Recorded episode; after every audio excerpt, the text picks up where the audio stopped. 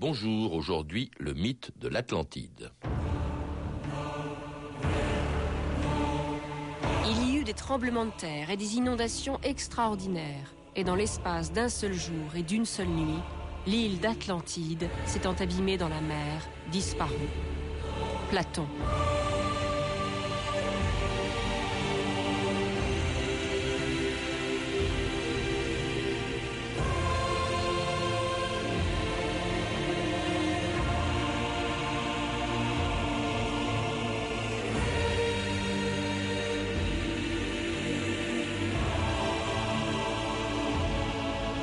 2000 ans d'histoire.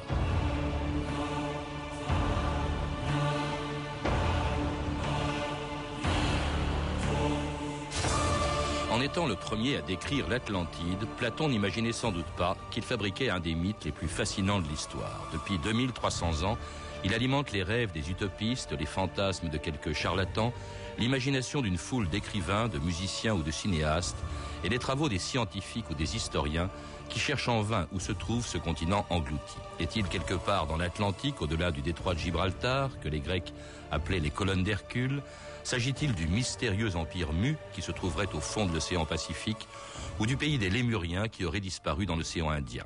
L'Atlantide serait-elle au fond d'un volcan, comme le voulait Jules Verne, ou en plein cœur du Sahara, où l'avait trouvé le héros d'un roman de Pierre Benoît On le voit, il y a autant d'Atlantide que de livres ou de films qui exploitent ce mythe imaginé par un philosophe grec il y a plus de 23 siècles.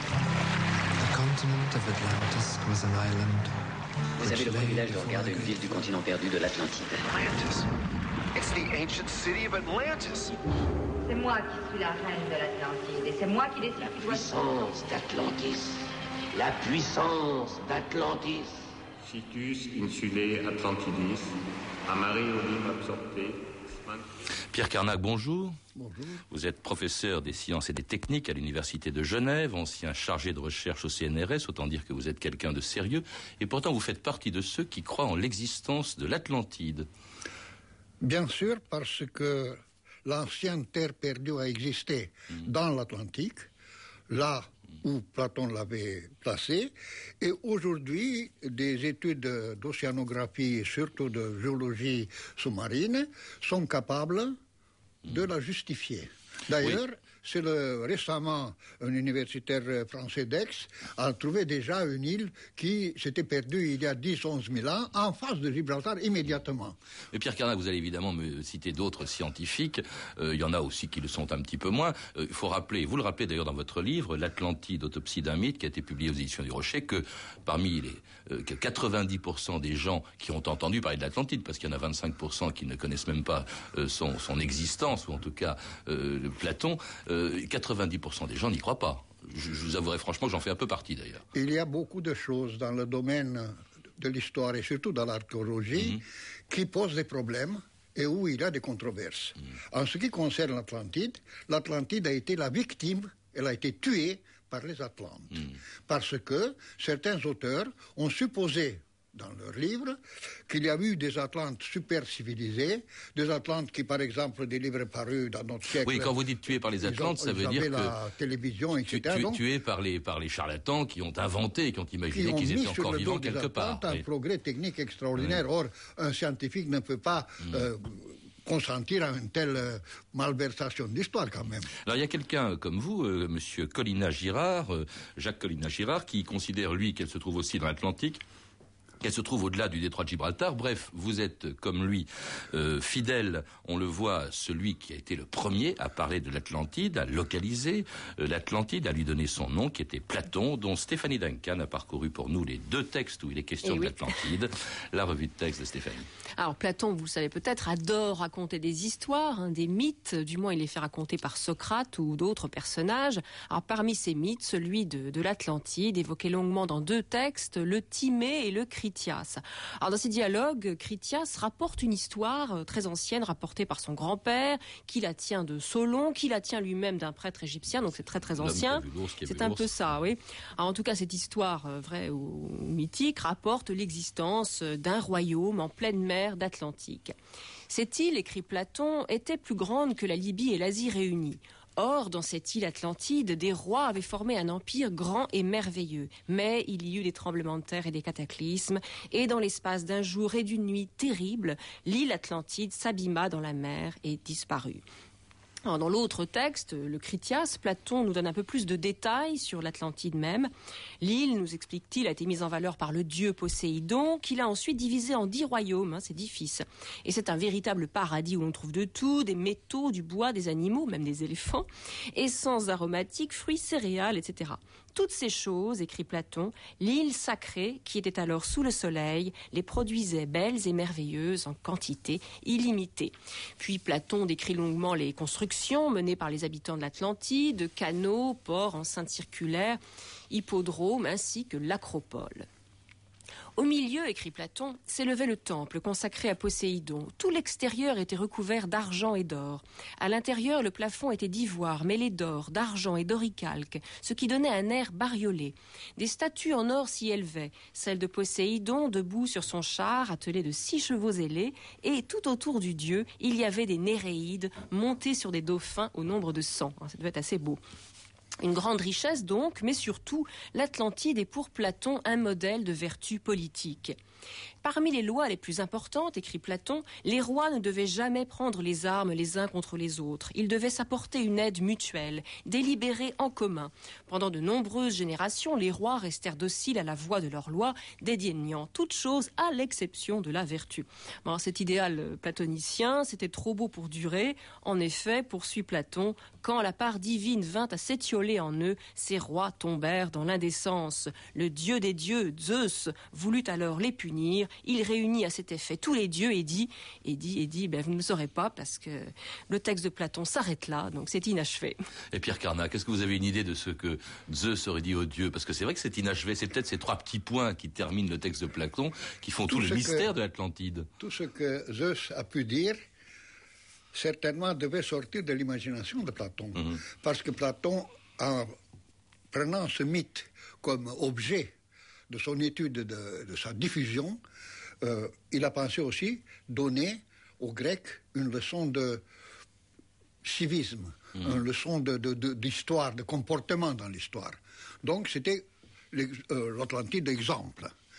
Bien sûr que c'était une chose réelle du point de vue des buts de Platon, mais il ne faut pas oublier non plus que Platon n'est pas le premier qui a parlé de l'Atlantide, ah parce que les premiers sont les textes égyptiens. Mhm. Euh, j'ai parlé dans mon livre des textes du livre des morts, où il est parlé, on a parlé du passage entre les deux cornes, euh, sur la route qui va de l'Occident vers l'Orient, c'est-à-dire vers l'Égypte, etc. etc.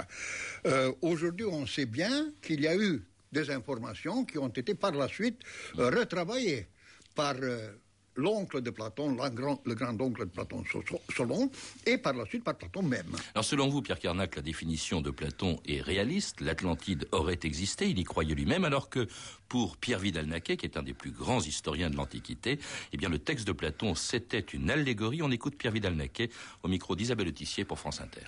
C'est un mythe qui a des fins euh, politiques euh, très précises. Platon est un ennemi juré de la démocratie athénienne. Alors, ce qui caractérisait la démocratie athénienne, c'est que c'est une démocratie impériale, si vous voulez, un peu comme les États-Unis aujourd'hui, s'appuyant sur un pouvoir maritime. Pouvoir qui vient de s'effondrer justement au moment où Platon euh, écrit le, Timée et le, Critias. Par conséquent, tout ce qui est maritime euh, est mauvais. Et ce qui est tout à fait extraordinaire, c'est que cette civilisation atlante, euh, qui est une civilisation effectivement luxueuse, les euh, innombrables auteurs de légendes sur l'Atlantide ne semblent pas s'être rendus compte que le jugement de Platon sur l'Atlantide est un jugement entièrement négatif. Alors vous me direz peut-être, euh, les Athéniens aussi sont coulés, oui, mais Athènes subsiste, tandis que de l'Atlantide, il ne reste strictement rien il ne reste rien parce que les dieux l'ont châtié en la faisant disparaître. Définitivement. Alors Pierre Carnac, on vient d'entendre Pierre Vidal-Naquet. Pour lui, l'Atlantide n'aurait pas existé. Platon l'aurait utilisé au fond comme une espèce de symbole du déclin de la ville d'Athènes et pas comme une réalité. En tant que philosophe et comme euh, même historien de temps passé, je dirais, d'une certaine façon, Vidal Naquet a raison. Bah, historien très présent, hein, historien de l'Antiquité, oui. Mais, mais, il prend son départ après que l'île est sombrée. Mm. Parce que les Atlantes, c'est une question d'histoire, l'Atlantide est une question de géologie. Et alors là, les philosophes et les, historiens doivent euh, être en réserve vis-à-vis des découvertes des océanographes, des spécialistes en euh, géologie marine surtout. Et il y a toute une école avec des noms très importants qui parlent de transgression, qui parlent d'effondrement de, sur la verticale, qui se sont produits à un certain moment dans l'océan et qui peuvent justifier l'existence de l'île, là d'ailleurs où euh, Colin Girard a trouvé une... Euh, en tout cas, euh, Vidal Naquet fait partie des sceptiques, euh, on l'aura compris. Pendant des siècles, on n'a plus parlé, après Platon, on a très peu parlé de l'Atlantide, euh, Pierre Carnac, et puis elle réapparaît au moment de la Renaissance. Je crois que c'est les grandes découvertes qui font qu'on a, en quelque sorte, retrouvé l'Atlantide ou le mythe de l'Atlantide. Le mythe de l'Atlantide... La Renaissance. procède d'une certaine de sympathie psychique qu'on a pour les choses perdues. Mhm pour le progrès perdu, pour l'île perdue, pour la parole perdue. Il y a tant de légendes sur des univers extraordinaires, l'âge d'or des Grecs perdu. Et alors on rêve. Ça fait que cela fait que l'Atlantide a été très attrayante mm. pour tous les esprits et surtout pour les esprits cultivés. Parce qu'il ne faut pas oublier que c'est un mythe qui s'adresse aux gens cultivés du monde entier. Et que le moment après la fin de l'Empire romain et jusqu'au redébut de l'essor sur la civilisation du livre, après le Moyen Âge, on n'en a pas parlé. Pourquoi? Parce que les gens étaient totalement occupés par, préoccupés par la question de religion. Or là, il y a aussi une autre chose. Il y a Dieu, la vertu, la punition. Le mécanisme péché-punition qui fonctionne aussi avec le mécanisme de du passé qui est extraordinaire. Enfin bref, vous rappelez qu'on on reparle de l'Atlantide après les grandes découvertes, après que Christophe Colomb ait découvert cette Atlantide, entre guillemets, euh, qui est l'Amérique. Et puis on, en parle aussi sous forme d'utopie. Euh, L'Atlantide est aussi un symbole pour des écrivains du, du 16e ou du 17e siècle, pour Thomas More qui écrit Utopie, pour le philosophe anglais Francis Bacon qui parle de Nouvelle Atlantide. Là encore, ce sont des Atlantides imaginées, des sociétés idéales, Pierre Carnac. Oui, et c'est aussi un appel psychique à l'attention de l'âme humaine, de l'altérité. Et ça, c'est Vidal Naquet qui l'a très bien expliqué. Ça veut dire c'est l'autre. En tout cas, il y a des tas de gens qui ensuite vont aller chercher l'endroit où se trouve l'Atlantide et qui y croient. Ouvrages. On va... 10 000 ouvrages. 61, 61 localisations. Vous parlez de, effectivement. 67. 67 hypothèses, donc. Et 10 000 hein. ouvrages depuis 1500. 67 hypothèses, dont cette hypothèse assez extravagante d'un célèbre roman, hein, d'un célèbre roman de Pierre Benoît, l'Atlantide, dont la reine s'appelait Antinéa et se trouvait en plein Sahara. Antinéa,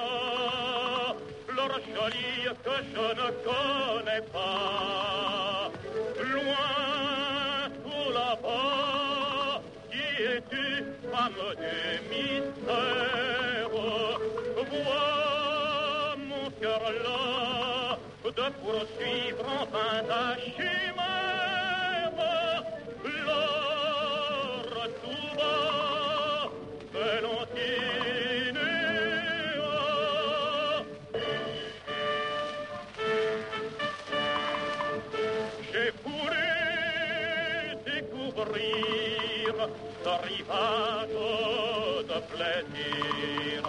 Pu parcourant le monde voir à la ronde brune et blonde. Pourtant mon cœur n'est pas satisfait, car il ne sait pas ton secret.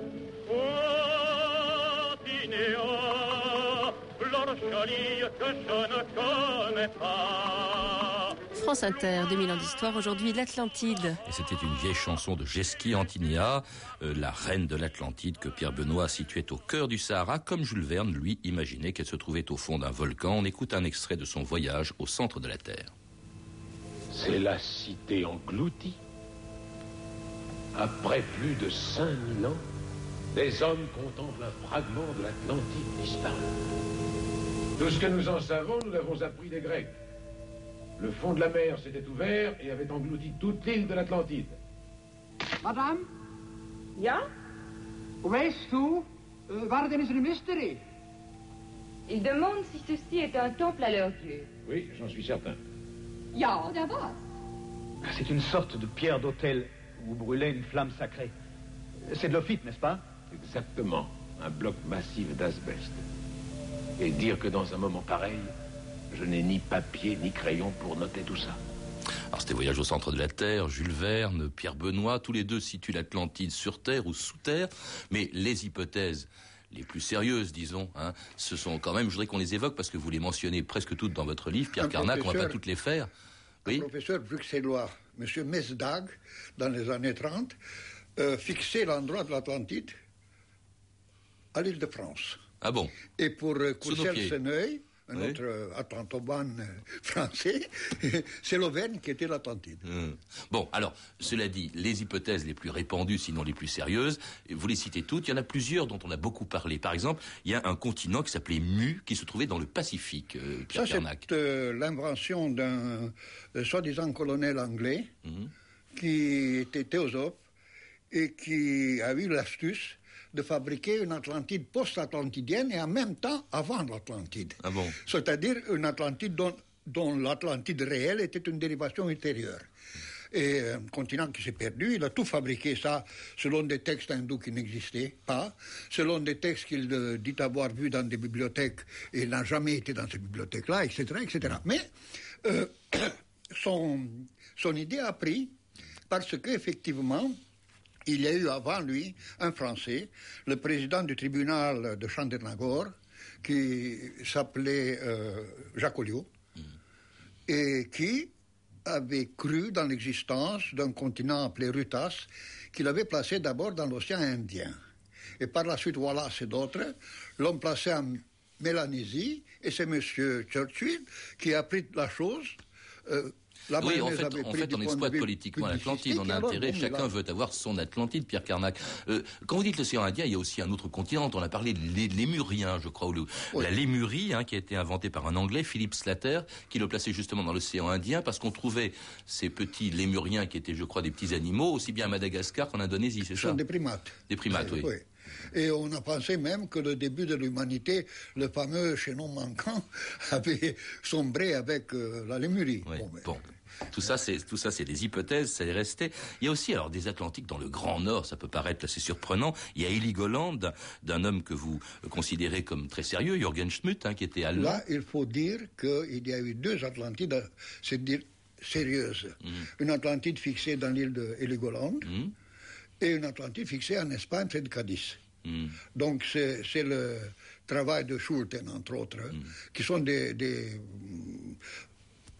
je dirais, des archéologues bien formés, des gens sérieux, et qui ont eu le mérite de trouver quelque chose sur place. Sauf que ils ont, euh, dirais-je, rapproché c'est ce qu'ils ont trouvé de l'hypothèse euh, atlantidienne, ce qui est faux. Et puis il y a les hyperboréens aussi, euh, Pierre Carnac. Les Alors c'est quoi ça? C'est sous, c'est sous l'Arctique, hein, c'est sous la calotte glaciaire carrément. C'est- c'est On est loin le- de Platon là et de la C'est Grèce. le mérite d'un euh, astronome français Bailly qui, en étudiant les tableaux d'ordre sur les étoiles d'ordre astronomique des Indiens, il a constaté que ces tableaux-là avaient été construits sur la base des mesures prises beaucoup plus au nord que l'Inde. Donc, c'était l'idée d'une population qui, à un certain moment, a migré vers le sud. Et cela a lancé l'hypothèse des hyperboréens, qui a fait aussi sa carrière dans euh. Et malheureusement, c'est une hypothèse qui a échoué finalement dans le, euh, je dirais, dans l'escarcelle des dogmes hitlériennes. Et avec Urbiger et autres, c'est Justement, c'est une théorie qui a été reprise par tous ceux qui se sont servis de l'Atlantide pour justifier des idéologies nauséabondes. Allons, Aitken. Laisse ton esprit se joindre à nos esprits dans notre quête de la grandeur, au service de la puissance d'Atlantis. Aitken, ton esprit au service d'Atlantis peut contribuer à la plus grande découverte de la science du XXe siècle. L'énergie nucléaire.